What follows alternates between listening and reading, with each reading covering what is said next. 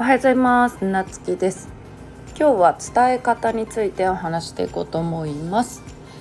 伝え方とはえっ、ー、と昨日ね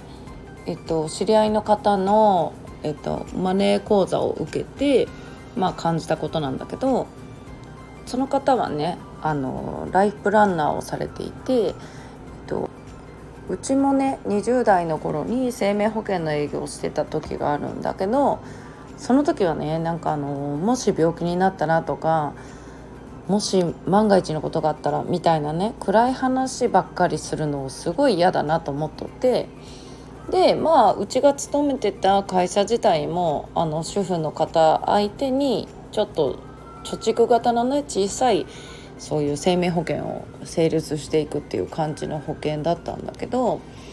えーと、今日のねあ今日じゃない昨日のねその話聞いた方っていうのは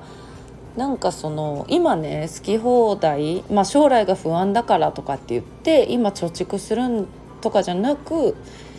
今ね好き放題遊んでも将来貯蓄が増えてたらどうですか？みたいな。まあ貯蓄って言ったらちょっと違うんだけどね。まあそういうなんか資産運用みたいなお話をされてるんだけどもしこうだったらワクワクしませんか？みたいな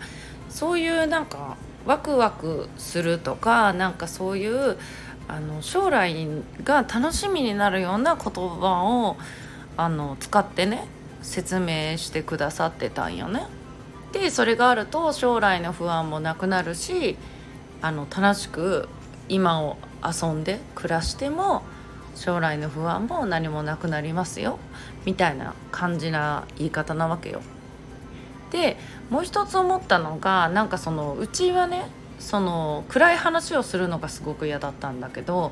その方っていうのは一度ここで不安なことに向き合って今ちゃんと備えをしておけばもうこの先それを考えなくて済むでしょ？みたいな。あのずっと不安だと思いながら生きていくんじゃなくて今一回考えとけばもう考えなくて人生楽しむだけでしょっていう将来の不安もなくね。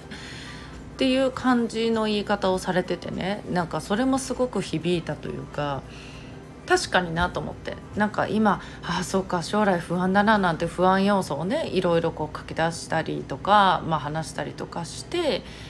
一回考えて不安な気持ちはまあ一回どうしても出てくるじゃん。だけどじゃあこうやって解決しましょうね。そしたらなんか将来も安心でしょ？ってもうそこで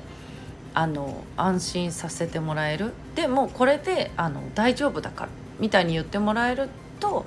確かになと思えるんよね。結構あの年金2000万問題からなんか将来不安だとかなんかどうなるんだろうとかね円安どうなるんだろうって言いながらあの過ごしてる方はもう今はね特に多いと思うんやけど、うん、なんかそういうのなその不安をなくしましょうみたいなねそういうなんかいそれも話し方だなと思って、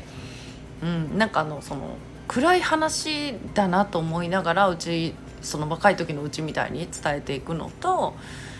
うん、あのそうやって